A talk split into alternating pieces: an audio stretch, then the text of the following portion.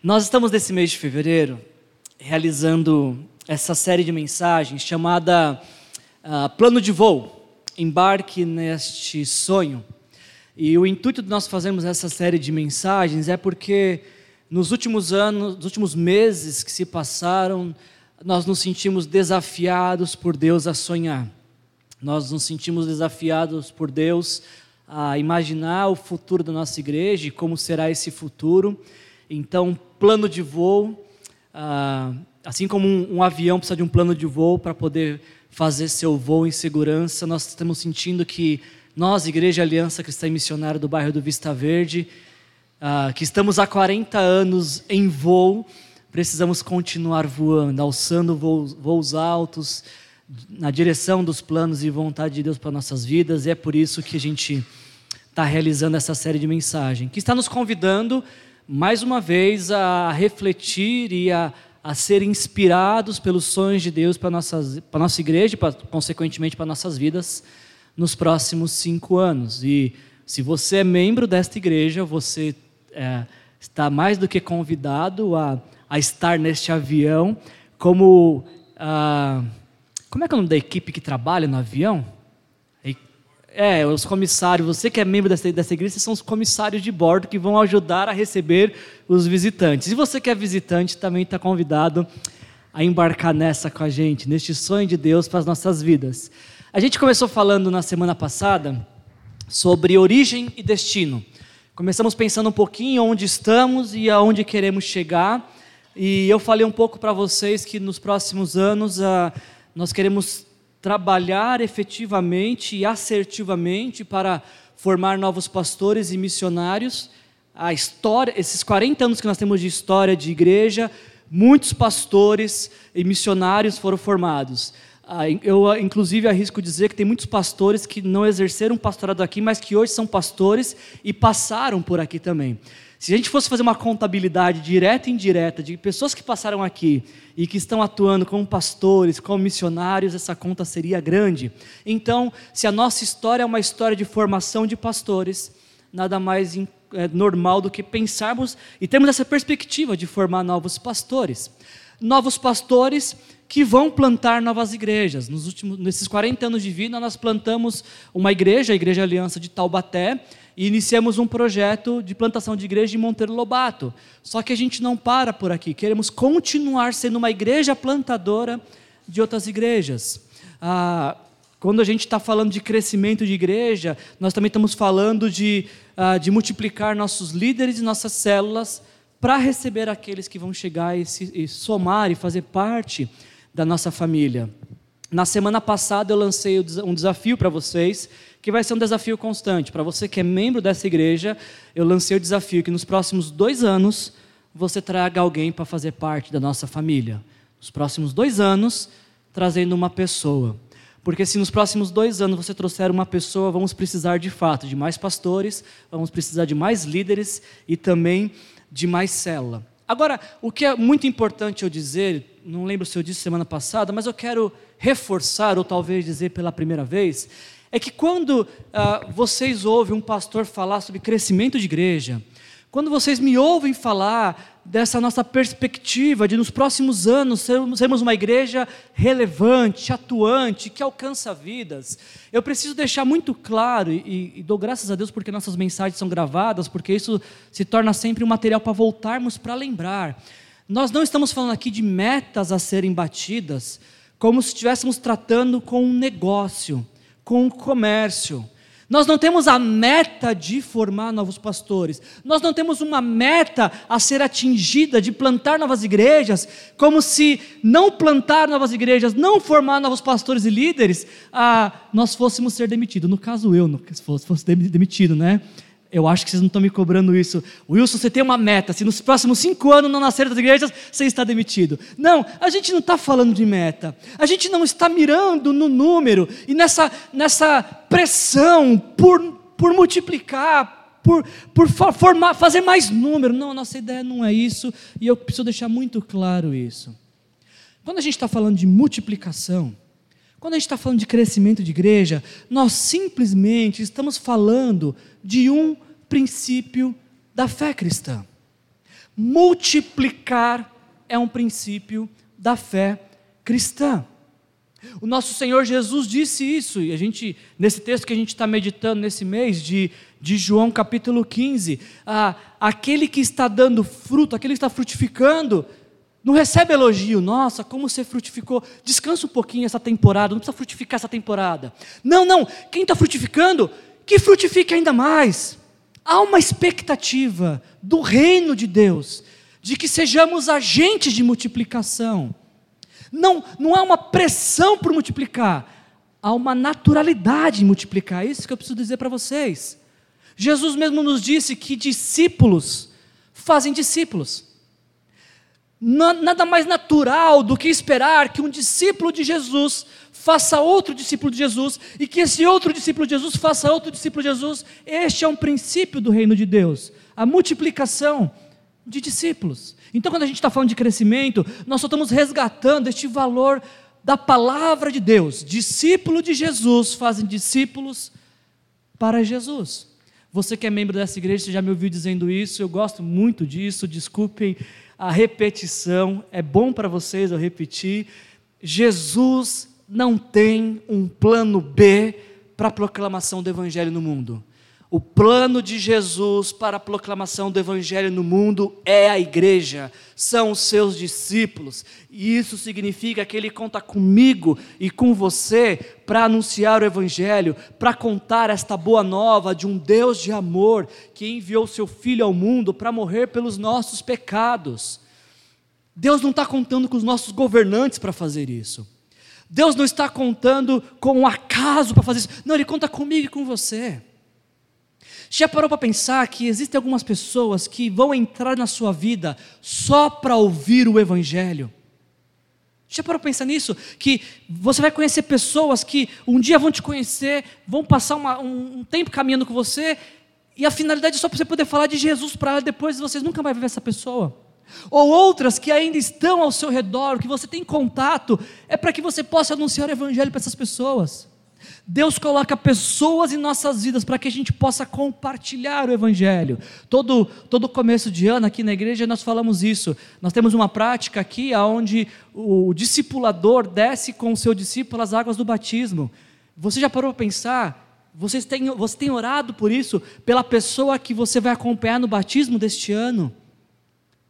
Quem é a pessoa que você deseja profundamente ter o privilégio, o prazer de apresentar Jesus e depois de consolidar este passo de fé no batismo? Isso tem que estar no nosso radar, isso tem que estar no nosso coração, isso tem que nos impulsionar por causa de uma meta? Não, porque discípulo de Jesus faz discípulo de Jesus. Quando a gente está falando desta produção do reino, dessa frutificação, nós só estamos lembrando de, de um outro princípio. Algum dia, alguém que estava dentro da igreja foi lá fora anunciar o evangelho para a gente e nos trouxe para a família de Deus. Não, sei, não conheço a história de todos vocês, mas a história da maioria de vocês eu conheço.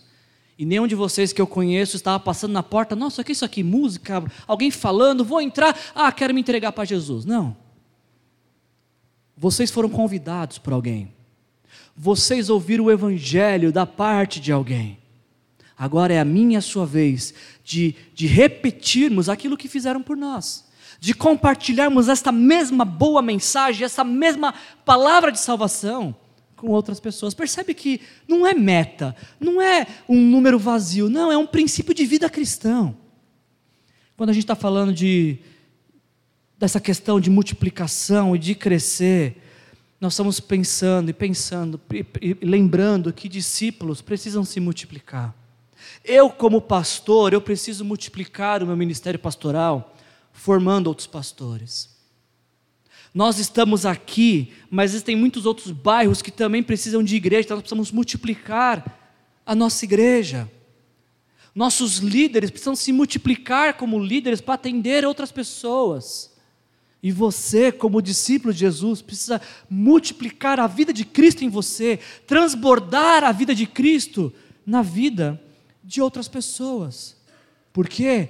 Porque este é um princípio do reino de Deus multiplicação vida em crescimento, em abundante crescimento, é um, um princípio do reino de Deus. Então, percebam, não há novidade aqui. Não há uma revelação sobrenatural que um anjo trouxe, desceu trazendo um rolo para a gente brilhando. Não, não, não, não. Reino de Deus. Princípio do reino de Deus. Aqueles que foram alcançados com o Evangelho alcançam outros com o Evangelho. E isso o reino cresce, a igreja cresce e a gente assim continua abençoando vidas, abençoando famílias, porque essa é a nossa função como povo de Deus. E quando não vivemos desta forma, estamos perdendo tempo, estamos gastando nosso precioso e curto tempo de vida. Eu não quero que nessa noite você, olhando para isso aqui, se sinta pressionado.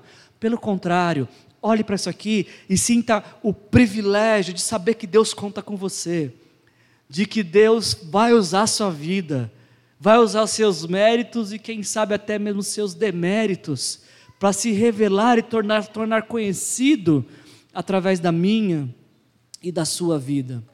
Nós falamos dos primeiros textos, desse, de, dos primeiros versículos desse texto de João 15, na semana passada, e, e eu não sei vocês, mas eu, eu saí daqui semana passada bem inquieto com esta ideia da, a, essa analogia que Jesus faz de, de que Ele é a videira e todo que se rende a Ele é, é, um ramo, e ramo em Jesus produz fruto. Eu fiquei essa semana toda pensando nessa questão de frutificar. E, e uma coisa que me marcou bastante na semana passada, na mensagem da semana passada, pensando na, nessa proposta que Jesus fala, apresenta, de que seus discípulos possam multiplicar, eu fiquei pensando seriamente, sai daqui pensando nessa questão de, de frutificar e do fruto, e essa frase me acompanhou a semana inteira, ela não saiu da minha cabeça. O fruto não existe para si mesmo. Quando um ramo de uma videira produz uva, ele não produz para ele ramo, para que ele ramo se alimente, ou para que ele ramo seja notado. Não, quando o ramo produz um fruto, qual é a finalidade disso? É gerar uva. E para que, que ele. Qual o propósito de existência da uva? Ser uva propriamente dito? Não. É virar suco, é virar vinho, é virar tantas coisas que beneficiam outros. Você entende isso? Que quando Deus te faz frutificar, a ideia não é que você seja beneficiado com o fruto, mas é que o fruto de Deus na sua vida beneficie outros. Eu fiquei profundamente incomodado com isso nessa, semana, nessa semana e, e saí daqui pensando nisso, de que o fruto de Deus em nossas vidas não são para nós, é para alcançar outros, para beneficiar outros, para alcançar outras vidas. E quando a gente pensa nessa analogia que Jesus está fazendo, nós precisamos nos questionar. Primeiro, se nós estamos frutificando. E segundo, a quem nossos frutos têm beneficiado. Você consegue rapidamente pegar seu celular e naquele bloquinho de nota do celular e anotar quais são os frutos que você tem dado? Eu, eu não, vou, não vou ser muito longe, não vou muito longe na história. Pensa nessa semana, só a semana que passou. Que fruto que você deu essa semana? Ah, o que você permitiu que Deus fizesse na sua vida e que frutificou e que abençoou outro? Você conseguiria facilmente fazer uma relação rapidamente e anotar pessoas que foram beneficiadas com aquilo que Deus está fazendo na sua vida? Eu saí assim pensando, saí daqui assim pensando semana passada. Deus quer nos fazer frutificar. Deus quer nos fazer frutificar para abençoar outras vidas. Nós temos frutificado? E a quem temos abençoado com aquilo que Deus tem feito? Em nossas vidas. A gente vai dar sequência nessa mensagem, nessa série, essa, essa, essa noite, novamente meditando em João capítulo 15, e a gente vai fazer uma coisa diferente hoje.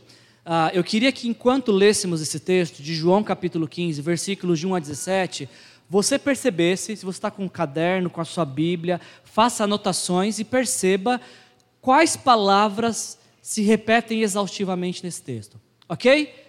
Pega a sua Bíblia, pode me acompanhar aqui também, mas eu queria que você prestasse muita atenção em quais palavras deste texto se repetem exaustivamente. Se você tiver um caderno, faça anotação. Se tiver caneta, marque sua Bíblia. Se você não gosta de marcar sua Bíblia, marque no celular, mas preste atenção é, profundamente nas repetições que aparecem nesse texto. Em João capítulo 15, nós lemos as seguintes palavras de Jesus: Eu sou a videira verdadeira, e o meu Pai é o lavrador. Todo ramo que estando em mim não dá fruto, ele corta. Todo ramo que dá fruto, ele poda, para que produza ainda mais. Vocês já estão limpos pela mensagem que eu lhes dei. Permaneçam em mim e eu permanecerei em vocês. Pois assim como um ramo não pode produzir frutos se não estiver na videira, vocês também não poderão produzir frutos a menos que permaneçam em mim. Sim, eu sou a videira, vocês são os ramos.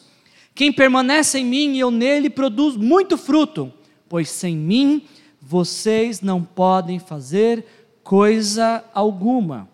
Quem não permanece em mim é jogado fora, como um ramo imprestável e seca. Esses ramos são ajuntados no monte para serem queimados. Mas se vocês permanecerem em mim e as minhas palavras permanecerem em vocês, pedirão o que quiserem, e isso lhes será concedido. Quando vocês produzem muitos frutos, ah, trazem grande glória ao meu Pai e demonstram que são meus discípulos de verdade. Eu os amei como o Pai me amou. Permaneçam no meu amor. Quando vocês obedecem aos meus mandamentos, permanecem no meu amor, assim como eu obedeço aos mandamentos de meu Pai e permaneço no amor dele. Eu lhes disse estas coisas para que fiquem repletos da minha alegria. Sim, sua alegria transbordará. E este é meu mandamento, diz Jesus: amem-se uns aos outros como eu amo vocês. Não existe amor maior do que dar a vida por seus amigos. Vocês serão meus amigos se fizerem o que eu ordeno. Eu já não os chamo de escravos, pois o Senhor não faz confidências aos seus escravos. Agora, vocês são meus amigos, pois eu lhes disse tudo o que o Pai me disse. Me disse. Vocês não me escolheram, eu os escolhi. Eu os chamei para irem e produzirem frutos duradouros, para que o Pai lhes dê tudo o que pedirem em meu nome. Este é o meu mandamento: amem-se uns aos outros. Até aqui. Se você é membro desta igreja, você já me ouviu dizer que uma das formas que nós temos de estudar a Bíblia e um texto, uma perícope especial, uma parte de um texto especial, é olhar as repetições de, de alguns termos, porque quando os autores bíblicos repetiam termos, eles queriam chamar a atenção dos seus leitores para uma ênfase que ele queria dar. Ah, nesse texto de João, que nós acabamos de ler, uma palavra se repete bastante. Eu acho que vocês não vão conseguir ler aqui, mas uma das palavras que se repete muito neste texto de João é a palavra fruto. Por sete vezes nesse curto texto, Jesus está falando sobre fruto. E, obviamente, essa ideia de frutificar e essa, essa expectativa da frutificação. Quando um, quando um texto, quando uma, uma ideia se repete muito, o autor está querendo chamar a nossa atenção. Uma outra palavra que repete bastante neste texto é a palavra produção. Essa palavra é, e palavras derivadas de produção se repetem outras seis vezes neste texto. E quando a gente olha então para essas palavras que estão se repetindo, fruto e produção ou produzir, eu, eu, percebo, eu entendo, me vem à mente a ideia, tamanha exaustão quer nos trazer a memória de que existe uma expectativa de Deus, uma, uma confiança de que aquilo que Ele plantou, aquilo que Ele semeou em nossas vidas, vai frutificar. Deus não lançou suas sementes em nossas vidas ah, no sentido de eu vou lançar, eu vou ver o que dá, se não der nada, tudo bem também. Você conhece algum, algum agricultor, mesmo você que tem uma hortinha na sua varanda de dois por dois, você planta alguma coisa, tipo assim, eu vou plantar aqui manjericão, mas se não der nada, tudo bem também. Alguém age assim? Ou alguém faz assim: eu vou plantar manjericão, mas se der abacate vai ser fantástico. Realmente seria fora do normal. Mas alguém tem essa expectativa fazendo isso? Não.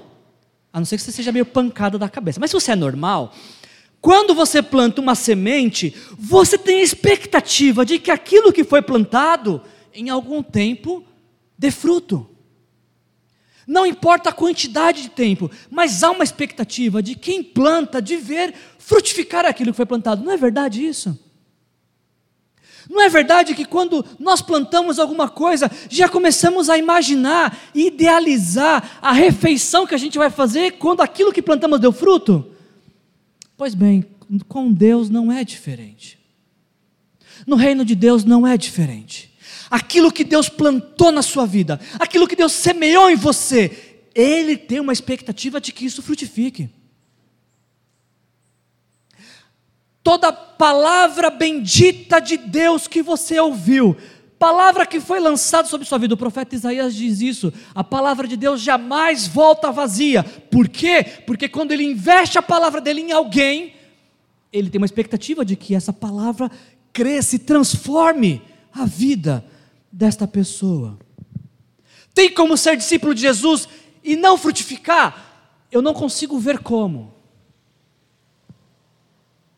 Quando eu olho para esse texto, eu não consigo enxergar como ser discípulo de Jesus e não produzir fruto. Fruto da ação dele em nós, eu não consigo enxergar. Porque assim como é lógico a lei da natureza, de que aquilo que se planta se colhe, e se tem uma expectativa de se colher aquilo que se plantou, quando eu leio a palavra de Deus, eu percebo que há também a mesma expectativa eterna sobre nossas vidas, de que aquilo que Deus nos falou produza resultado. Jesus, exaustivamente, em 17 versículos, falou: produzam, produzam fruto, produzam muito fruto, produza, produza, produza. Por quê? Porque há uma expectativa de que isso aconteça em nós. E, e eu preciso reforçar uma coisa com você. Por mais que há uma seja uma repetição de termos e uma ênfase demasiada em produzir fruto, a ideia que Jesus está nos passando aqui não é colocar uma pressão sobre nós de produção, como quem trabalha num trabalho escravo, que tem que dar resultado, dar resultado. A ideia não é essa, não é ah, essa produção pela produção. O que Jesus está nos apresentando aqui é algo que tem a ver completamente com nossas vidas. Jesus está nos dizendo que nós só vamos encontrar verdadeira realização quando vivermos em abundante frutificação. Deixa eu repetir isso para vocês.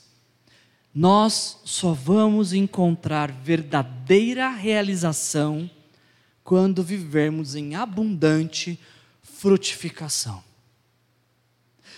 Por que, que algumas vezes nas nossas vidas nós ficamos tão frustrados com algumas coisas que não acontecem?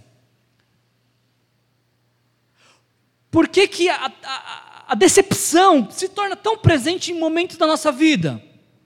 Porque eu vou te falar uma a segunda coisa mais importante dessa noite, e eu queria que você tomasse nota disso.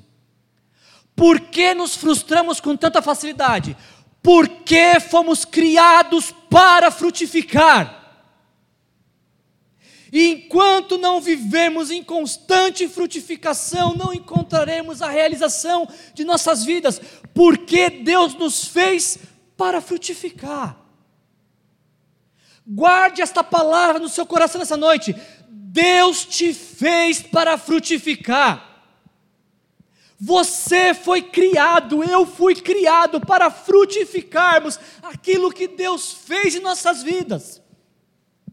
E quando não vivemos em constante frutificação, não encontraremos a realização de nossas vidas. A gente vai ficar procurando no sexo, nos vícios, na tristeza, na solidão, e nada vai nos encher. Por quê? Porque fomos criados para frutificar. Essa é a única função das nossas vidas. Para que, que serve, um, serve um ramo numa parreira?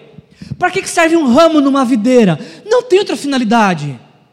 Não é para ser um enfeite, não é para ser cabide, não é para pendurar bolinha de Natal. Não, um ramo existe para produzir frutos. É para isso que ele existe, é para isso que ele foi criado. E se ele não produz, todo o propósito de existência dele vai para água abaixo, porque ele foi criado para frutificar. Eu e você, da mesma maneira, fomos criados por Deus para frutificarmos toda a ação dele em nossas vidas. Fomos criados para sermos receptores do seu amor e depois frutificar este amor, espalhando este amor ao mundo. E quando não vivemos frutificando aquilo que Deus fez em nós, nós vivemos em constante decepção, frustração, tristeza, porque não estamos vivendo de acordo com o propósito das nossas vidas. Leve isso daqui nessa noite. Eu e você fomos criados por Deus para frutificar. Jesus diz isso, ele fala no versículo 8: ele diz, ah, vocês, quando vocês produzem muitos frutos, trazem grande glória ao meu Pai e demonstram que são meus discípulos de verdade. Fomos criados para a glória de Deus.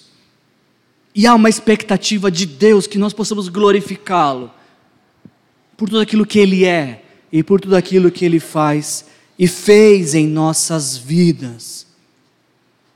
Fomos criados para que Deus se torne conhecido através de nossas vidas e através daquilo que Ele tem feito em nós. A gente acabou de falar que há uma grande ênfase sobre nesse texto que a gente leu sobre fruto e produzir. E eu acabei de ensinar vocês que quando a gente lê em um texto uh, termos repetidos, o autor está nos chamando a atenção de um, de uma de um fato que ele quer nos apresentar. Agora, você sabe dizer, você prestou atenção, qual é a palavra que repete nesse, qual é a palavra que mais se repete neste texto? Olha a palavra que mais se repete nesse texto. A palavra permanecer e palavras derivadas de permanecer. Esta palavra se repete por doze vezes neste texto em 17 versículos, Jesus disse 12 vezes: permaneçam, permaneçam em mim, permaneçam no meu amor, permaneçam. Agora, deixa eu te fazer uma pergunta. Por que, que Jesus teve que repetir tanta vez para os discípulos permanecer? Se a repetição de termos ela quer nos chamar atenção, o que, que Jesus quer nos dizer com tantas vezes sobre permanecer. E, e mais, por que, que Jesus fala mais sobre permanência do que sobre frutificar? Frutificar é importante? É muito importante. Produzir é importante? Demais. Mas por que, que Jesus fala mais sobre permanecer do que sobre produzir e frutificar? A gente lê no versículo 4, que é a ênfase do nosso nossa mensagem desta noite: permaneçam em mim e eu permanecerei em vocês. Pois assim como um ramo não pode produzir frutos se não estiver, a palavra que foi traduzida aqui por estiver, no original grego é a palavra permanecer. Talvez alguma das versões de vocês está assim no versículo 4. Ah, não pode produzir frutos se não estiver ou permanecer na videira. Vocês também não poderão produzir frutos a menos que permaneçam em mim. Por que Jesus é tão exaustivo assim? Por que está falando repetidas vezes sobre permanecer? Acho, penso, quando a gente olha para esse, uh, esse espaço de tempo em que Jesus está falando essas palavras, que é o período da ceia, fica mais claro para a gente pensar por que Jesus está falando sobre permanecer. João capítulo 15 é um período onde Jesus está ceando com seus discípulos, anunciando a sua morte, e em poucas horas ele seria condenado e crucificado. E antes de ser condenado e crucificado pelos nossos pecados, Jesus está falando para os seus discípulos: permaneçam, permaneçam, permaneçam. Por qual motivo? Eu, preparando a mensagem essa semana, eu pensei em pelo menos dois pelos quais Jesus fala tanto sobre permanência. O primeiro deles o que essa palavra falou para mim é que permanecer nos desafia a persistir. Por que Jesus foi tão enfático sobre permanência? Porque permanência para nós é um desafio. Nós temos muita facilidade para desistir, muita facilidade para romper, muita facilidade para deixar para depois, para nem começar. Eu acho que é por isso que Jesus fala, então, permaneçam. Porque o nosso coração peca pecador e de inclinação ao pecado tem uma forte tendência a desistir. E a gente vê isso bem claro neste, neste, cenário de ceia. Um dos, dos evangelistas, o Lucas, ele diz as seguintes palavras de Jesus na mesa da ceia, se dirigindo a Pedro. Jesus fala em Lucas 22, 31 a 34: uh, Simão, Simão, Satanás pediu, uh, pediu para peneirar cada um de vocês como trigo, contudo supliquei em oração por vocês Simão, para que a fé, a sua fé não vacile. Portanto, quando você tiver se arrependido e voltado para mim, fortaleça seus irmãos. Pedro então disse: Senhor, eu estou pronto para ir para a prisão e até morrer ao seu lado. Jesus, porém, respondeu: Pedro, eu vou te dizer uma coisa. Hoje, antes que o galo cante, você negará três vezes que me conhece. Imagina essa cena: uma mesa, onze homens sentados com Jesus. E Jesus falando sobre sua morte. Jesus falando que era necessário ele morrer por nossos pecados. De repente ele vira para Pedro. E ele não chama primeiramente ele de Pedro, chama ele de Simão, que é o nome de Pedro é um apelido que Jesus deu. Ele chama de Simão. Fala com pessoalidade, fala Simão. Satanás pediu vocês para peneirar como trigo. E, e a, a, a, continuidade do que Jesus fala é mais interessante, porque Jesus não fala assim, Simão, Satanás pediu vocês para peneirar como trigo, mas eu orei para que vocês tivessem um livramento e escapassem desta hora. Foi isso que Jesus falou? Não. Simão, Satanás pediu vocês para peneirar como trigo. Eu orei para que a fé de vocês não desfaleça. Ou seja, você vai para a peneira. Você, é, é, a gente que é da cidade, a gente não conhece muito bem essas práticas do campo. Você já viu trigo ser peneirado? A, a ideia é que, eu não sou especialista, tá gente? Então se eu tiver falar uma coisa que, que não for própria, depois vocês, têm um pouco de paciência comigo. Mas, pelo que pesquisei, eu consultei quem sabe, o Google. E ele disse que é, peneirar, você coloca o trigo sobre essa, essa peneira e você agita, e você balança, e você sacode, joga para cima e deixa cair, e exerce grande força para que o trigo saia e na peneira fique apenas a sujeira. Quando a gente ouve Jesus falando que, que os discípulos seriam peneirados e a gente pensa nesse exemplo, o que, que vem à sua mente? Jesus está falando para os seus discípulos: olha, vocês vão ser peneirados, vocês vão ser agitados, as estruturas, as convicções de vocês vão ser abaladas. E a minha oração por vocês é para que vocês não desfaleçam. Porque algumas peneiras na vida, às vezes, são inevitáveis. E Pedro, naquele momento, fala: Senhor, como assim, Senhor? Eu estou pronto para morrer contigo. E Jesus fala: Pedro, você não vai aguentar nem a primeira peneira, Pedro. Quando você estiver diante da primeira peneira, você já vai me negar. E é o que acontece: Pedro é peneirado e nega que conhece Jesus. Porque às vezes a gente tem uma convicção que temos grande fé até encontrar a primeira peneira de nossas vidas, até que a nossa vida seja agitada, até que as nossas convicções, as nossas estruturas se abalem.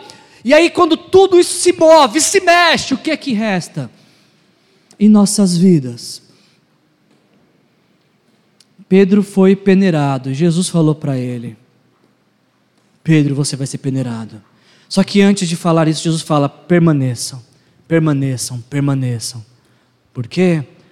Porque quando somos peneirados pela vida, apenas permanecendo em Jesus, somos capazes de suportar essas peneiras da vida. Isso me levaria a te perguntar e te levar a pensar: o que é que é possível ver na minha vida e na sua vida quando somos peneirados?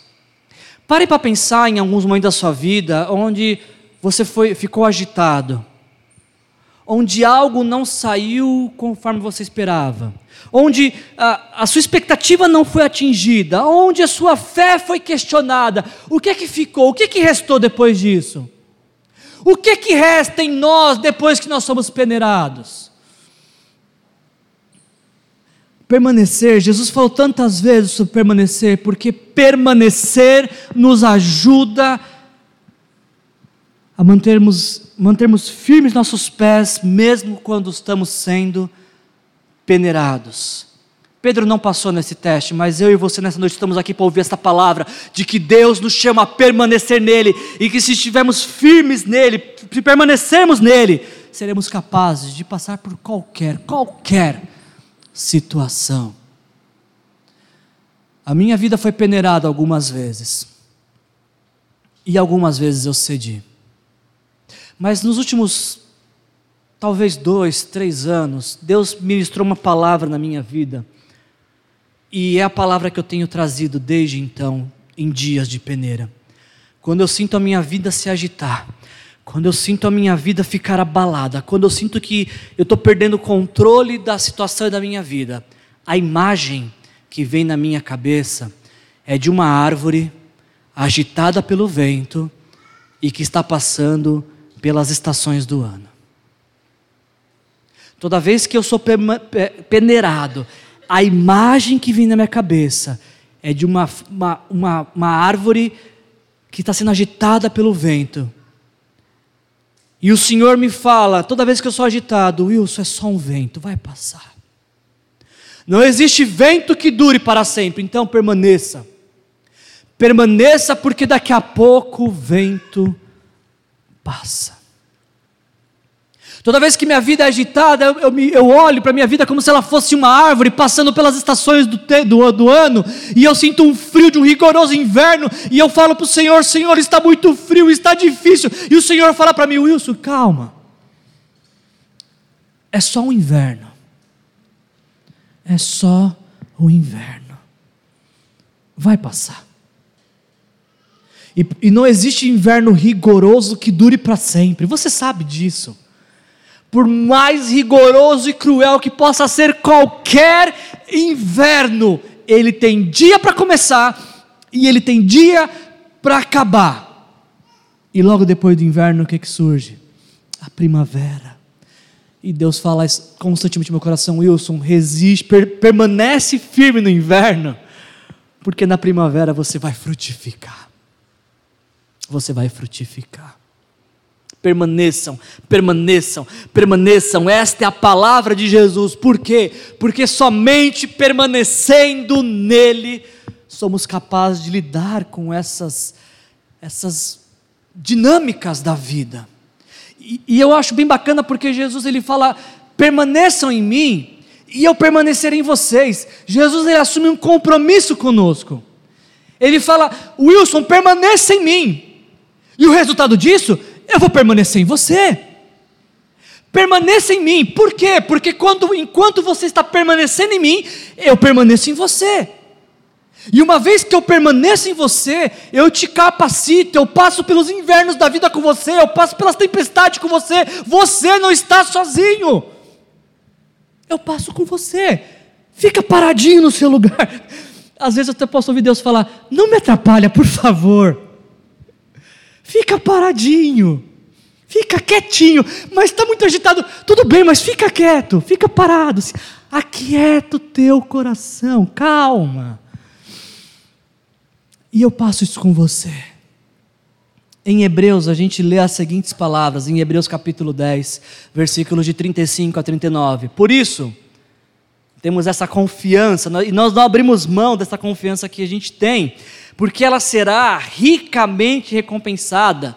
Vocês precisam perseverar, permanecer, de modo que quando tiverem feito a vontade de Deus, recebam o que ele prometeu. Pois em breve, muito em breve, aquele que vem virá e não demorará.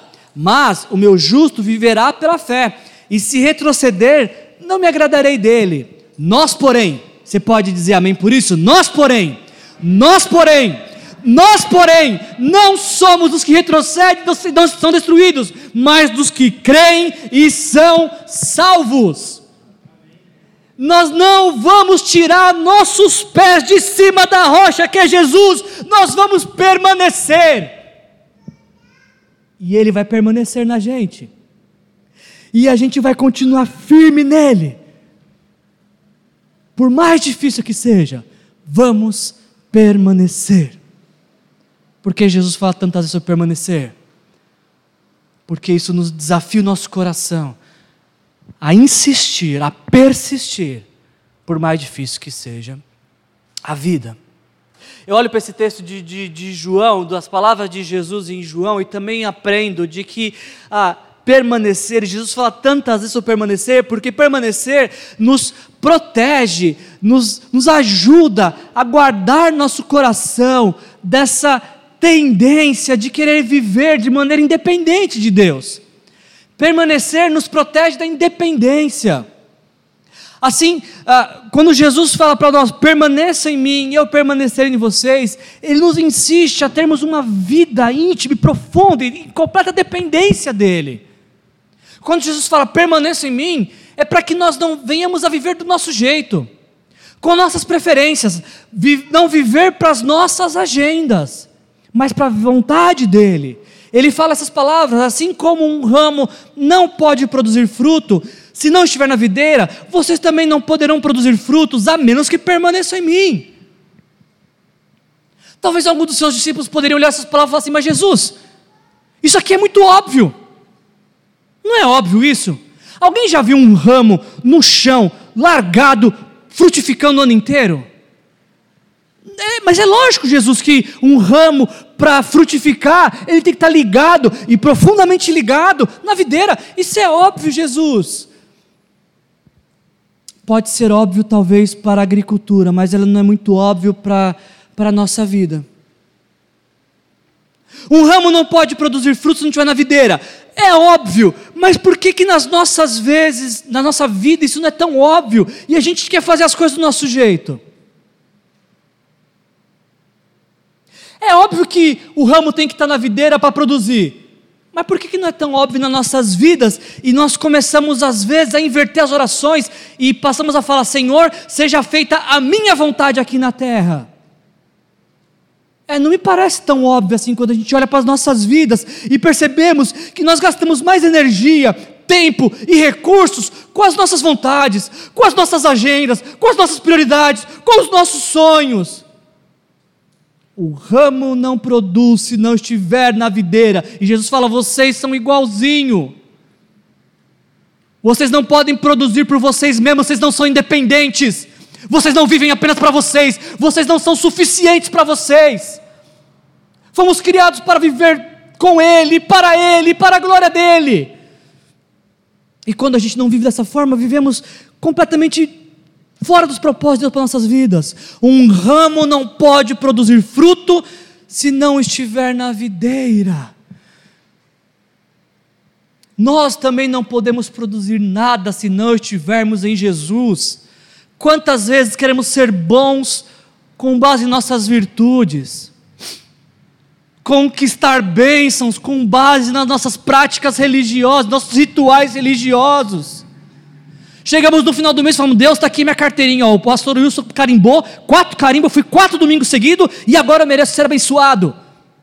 Nós acreditamos que o que fazemos para Deus é que nos faz ser abençoado, que nos faz produzir. Deus fala: você não está entendendo nada. Não é o que você pode fazer por mim, mas é o que eu posso fazer por você. É o que eu posso fazer pela sua vida. Jesus ele é muito enfático aqui. Vocês não vão produzir frutos a menos que permaneçam em mim. Ou seja, a minha vida e a sua vida só será transformada se nós estivermos em Jesus. Por quê? Toda nossa transformação depende da ação dele em nossas vidas. Eu não posso produzir mais bondade por mim mesmo. Eu não posso produzir mais paz por mim mesmo. Eu não posso produzir mais generosidade por mim mesmo. Eu preciso de um milagre de Deus quebrando este coração de pedra, tocando esse coração pecador, para que ele se renda a Jesus e aí sim, através dessa rendição, ele começa a trabalhar em mim. Permaneçam em mim e vocês vão frutificar. Permaneçam em mim e a vida de vocês será transformada. E o contrário é verdadeiro: se vocês não permanecerem em mim, vocês não podem produzir nada. Mas eu quero ter mais fé, Jesus, deixa eu tentar. Sem mim você não vai conseguir. Jesus, eu queria ser mais. Eu ia falar mais bom, não dá, né? Eu queria ser muito mais melhor de bom. É, não tem como consertar essa frase, né? Eu queria ser bom, Jesus, mais do que eu tenho sido. Essa ficou melhor, né? Mais do que eu tenho sido, Jesus. Mas eu vou tentar fazer algumas coisas. Você não vai conseguir. Você não vai conseguir. Por quê? Porque isso só é possível quando a gente está ligado a Jesus. E quando Ele está agindo em nós. Deixa eu exemplificar isso para vocês com um vídeo. Simplesinho, rápido, do que significa isso em permanecer em Jesus. Preste atenção nesse vídeo, não precisa, não precisa nem apagar as luzes. Ah, é um, esse vídeo, você pode procurar no YouTube também, chama, tem um efeito de câmera chama time-lapse, que vai acelerando o vídeo conforme passando os dias. Preste atenção neste ramo ligado a esta videira. Preste atenção no que está acontecendo com ele. Os dias estão passando, as estações estão passando, a vida está acontecendo e o ramo está ali. E algo está acontecendo em seu interior. Talvez muitas das coisas que estão acontecendo no seu interior ninguém está vendo, só vê quando acontece na superfície, mas algo está acontecendo. Agora, olha que interessante esse vídeo que está passando aqui. O tempo está passando, o ramo está se desenvolvendo, estão algo está frutificando neste ramo. A vida está sendo reproduzida nele. Questão: Você percebeu que o ramo não se moveu? Você prestou atenção de que o ramo não saiu do lugar? A todo momento o ramo esteve no mesmo lugar. E o fato de estar no mesmo lugar permitiu que ele produzisse, que ele frutificasse gradualmente aquilo que estava acontecendo em seu interior, frutificou para o mundo exterior. Eu olho para essa imagem e é isso que eu penso que Jesus está falando para a gente quando ele fala: permaneça em mim. Permaneça em mim. E algo vai acontecer em você, algo vai acontecer na sua vida, a sua vida vai mudar, a sua história vai mudar. Talvez aqueles que estão vendo você neste momento não estejam vendo, mas algo está acontecendo. Quando você medita na palavra de Deus, algo está acontecendo em você. Quando você assume um compromisso de fazer discipulado, algo está acontecendo em você. Quando você larga tudo para estar reunido com a igreja de Jesus Cristo, algo está acontecendo em você e você está sendo transformado sem perceber. Quando você se dá conta, você fala: Nossa, eu, parei de gostar dessas coisas, eu parei de me interessar por isso, o que está acontecendo? Você está permanecendo em Jesus, e Ele está mudando a sua vida e mudando a sua história. Permaneça, por quê? Porque enquanto você permanece em Jesus, Ele está trabalhando na sua vida e através da sua vida. Este é o segredo do ramo. Qual? Ele não sai do lugar todo o esforço do ramo é para permanecer na videira. É o único esforço que ele se concentra. Eu vou ficar aqui paradinho. enquanto estou parado, a videira está gerando vida em mim. Olha para a tua vida agora, nesta analogia. Você entende o que Jesus está falando com você nesta noite? Você entende que Jesus está te chamando para permanecer nele? Para ficar ligado a Ele, para aprofundar seu relacionamento com Ele, para que Ele mude sua vida, para que coisas comecem a acontecer em você, coisas que você não é capaz de mudar por você mesmo. Jesus fala: você não vai mudar mesmo, então permaneça em mim, fica junto comigo, porque eu vou fazer algo na sua vida que vai transformar a sua história, vai impactar a vida daqueles que te conhecem e vai fazer com que Deus seja glorificado. Permaneçam em mim e eu permanecerei em vocês.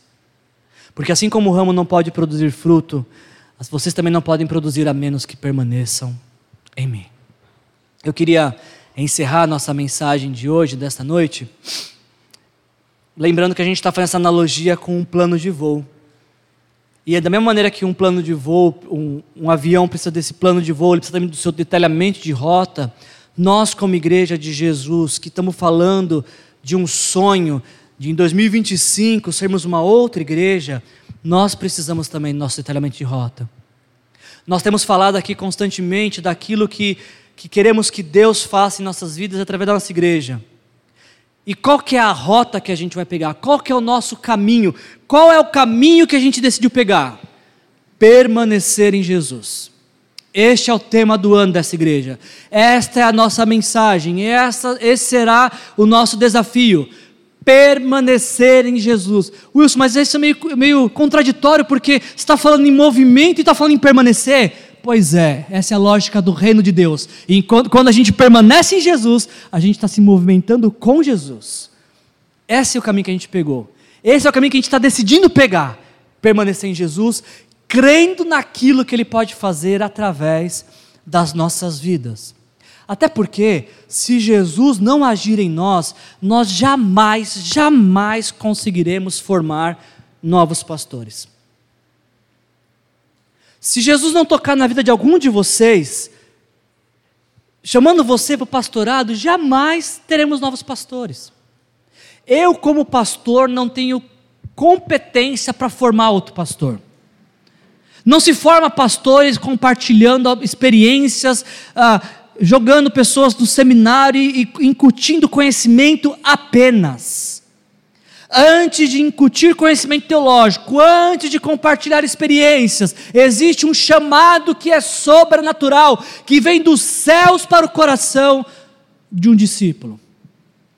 Então, quando a gente está falando de formar novos pastores, com o que a gente está contando?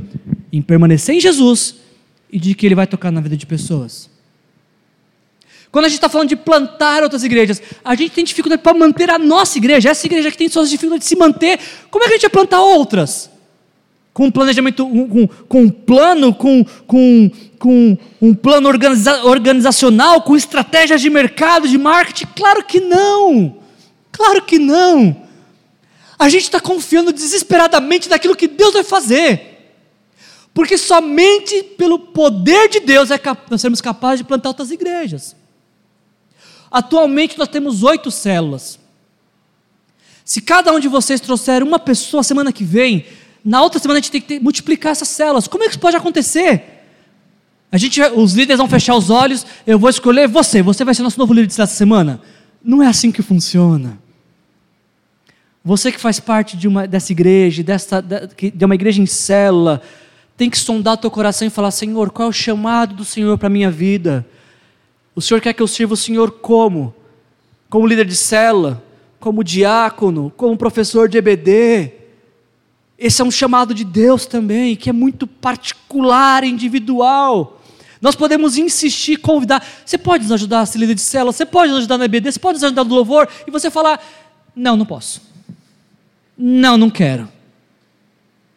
Mas se Deus tocar o teu coração, se você sair daqui nesta noite com esse compromisso, Deus, eu preciso frutificar, eu preciso produzir, eu quero fazer alguma coisa, eu peço que o Senhor faça algo em mim para que eu possa produzir.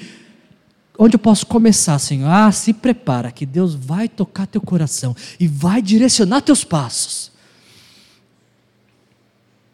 Quando eu falo de cada um de vocês, cada um de nós, nos próximos dois anos, trazer uma pessoa, isso não vai acontecer se você nesta noite não entender que você, como discípulo de Jesus, é chamado para os discípulos. O simples fato de, eu, de mim, como pastor, falar assim: cada, nos próximos dois anos cada, cada um traz um, a simples fala minha não pode, vai resultar em nada. Isso aqui pode entrar pelo seu ouvido e sair por esse. Ah, Wilson falou, como é que era aquela história mesmo? Dois mais um, cada dois traz um, cada um traz dois. Ah, como eu não lembro, não vou fazer não. Se isso não for de Deus, se você render a Deus e entender que é isso que Deus quer da tua vida, não vai acontecer. Então, quando a gente está falando ah, desse plano, desse projeto, esse plano de voo 2025, a gente está falando dessa dependência em Jesus, de permanecer em Jesus, confiando de que Ele vai agir nas nossas vidas. Nessa semana eu participei de um encontro online, junto com o Bruno e com o Rômulo, ah, de, de, do Eric, que é alguém da, dos Estados Unidos, tem, tem um, uma equipe de plantação de igreja nos Estados Unidos, e ele falou uma coisa muito interessante para nós nessa semana. Reprodução é algo ativo e não reativo. Você entende essa frase? Reprodução é algo ativo, não reativo. O que significa isso? Eu não posso ficar aqui, ai Senhor, é, faz essa igreja multiplicar e crescer, e ficar, espera, e ficar esperando. O que está fazendo? Estou esperando a igreja crescer, estou esperando multiplicar, estou esperando acontecer, sei lá, começar a chover na rua e todo mundo entrar para a igreja e aí ficar. Não, não é reativo. Reprodução é algo ativo. E da mesma maneira na sua vida e na minha.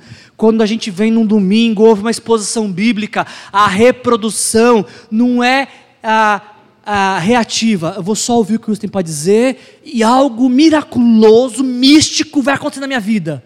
Não. A reprodução acontece quando você pratica essa palavra. Quando você é ativo naquilo que você ouviu no domingo. Reprodução é algo ativo, não reativo. Precisamos ser intencionais em reproduzir, pois reprodução é algo próprio do reino de Deus. E antes do Eric falar essas palavras, o próprio Senhor Jesus disse que reprodução é algo próprio do reino de Deus. Por diversas parábolas, Jesus contando diversas histórias, ele diz assim: o reino dos céus é como o fermento de uma mulher que uma mulher tomou e misturou com uma grande quantidade de farinha e toda a massa ficou fermentada. O reino dos, de Deus, o reino dos céus, é como um homem que lança semente sobre a terra.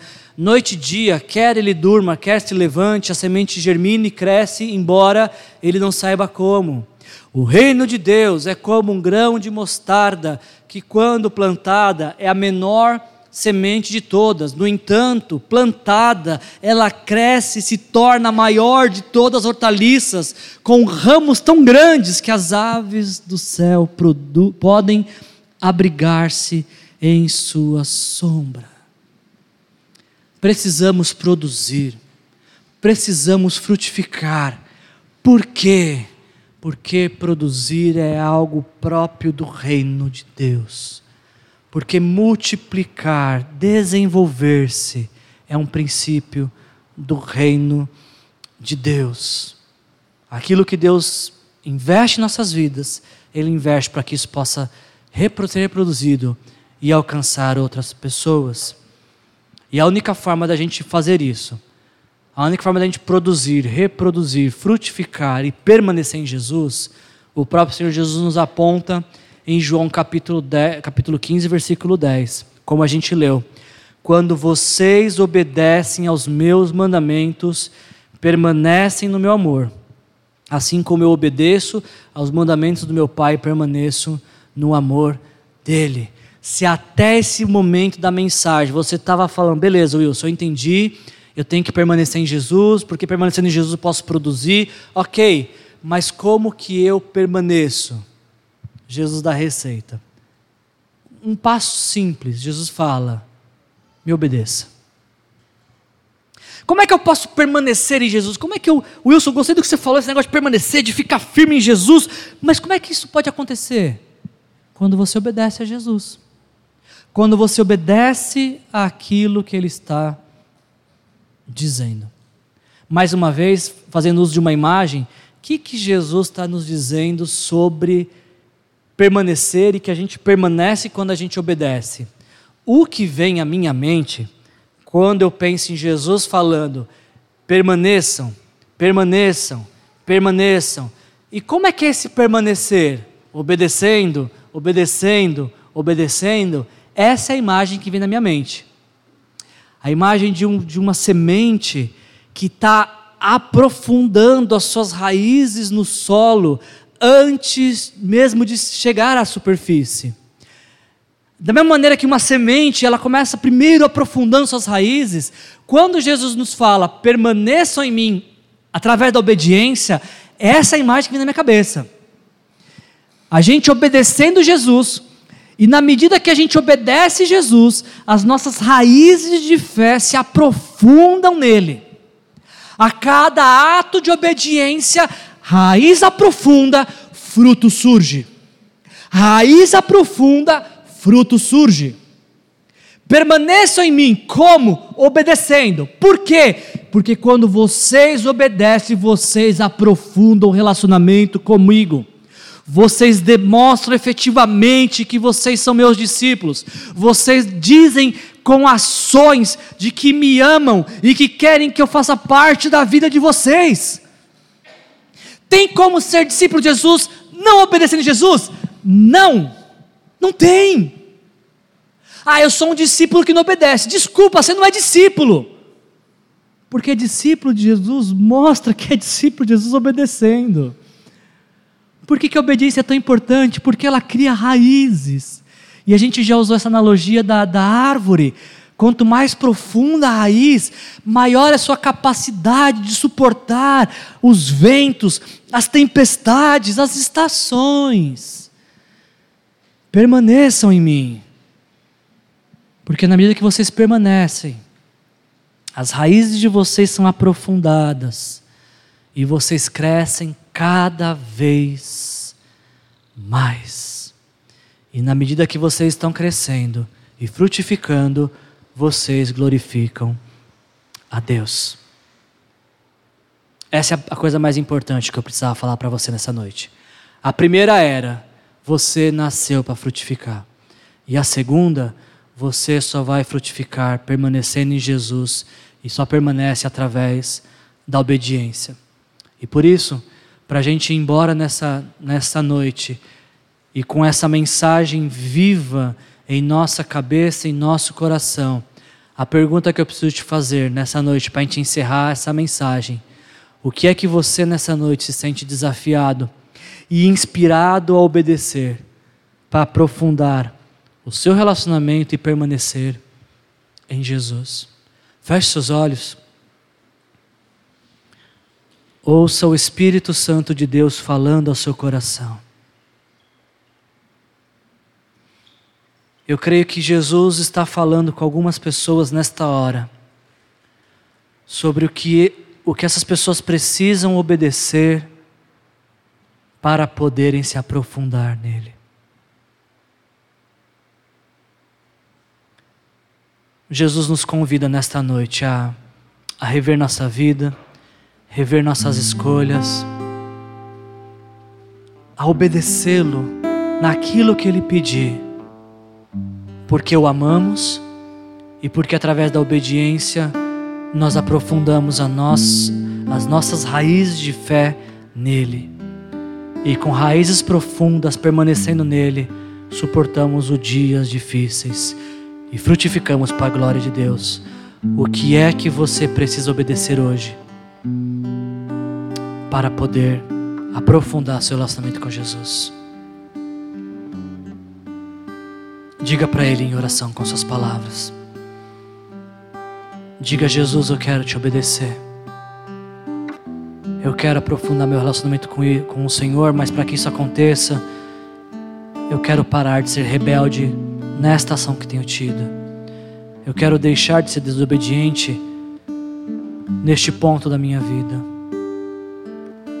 Talvez você que nos ouve nesta noite, nesta mensagem, o Senhor está te convidando ao maior de todos os passos de obediência, que é entregar a vida para Ele. De poder reconhecer que pelos seus pecados Jesus morreu, pela sua desobediência Jesus morreu e se nessa noite você, em obediência, falar: Jesus, me perdoa, me perdoa pelos meus pecados, me perdoa porque pelos meus pecados o Senhor foi condenado. Eu quero me entregar ao Senhor nessa noite, quero entregar minha vida ao Senhor. Este é o ato de obediência que vai aprofundar suas raízes em Jesus, porque se você entregar sua vida para Ele nesta noite, Ele será o seu Senhor, Ele será o seu Salvador pessoal e te conduzirá para que você possa continuar aprofundando raízes e frutificando para a glória dele. Pai, em nome de Jesus, te agradecemos por esta palavra, Senhor. Obrigado pelo desafio, Senhor, de permanecer, Pai, De fato, temos tanta tendência, Pai, a desistir.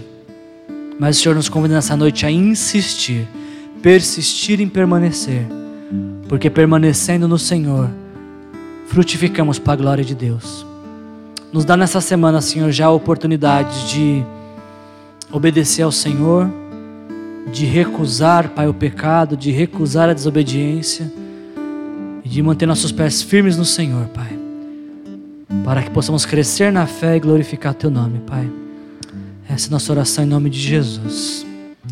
Que a graça do nosso Senhor Jesus Cristo, o amor do nosso Deus, o Pai, e a comunhão e consolação do Espírito Santo nos ajude a obedecer, para que possamos permanecer em Jesus e glorificar o Deus Pai Todo-Poderoso. Que assim seja em nome de Jesus. Amém. Jesus te abençoe. Boa semana.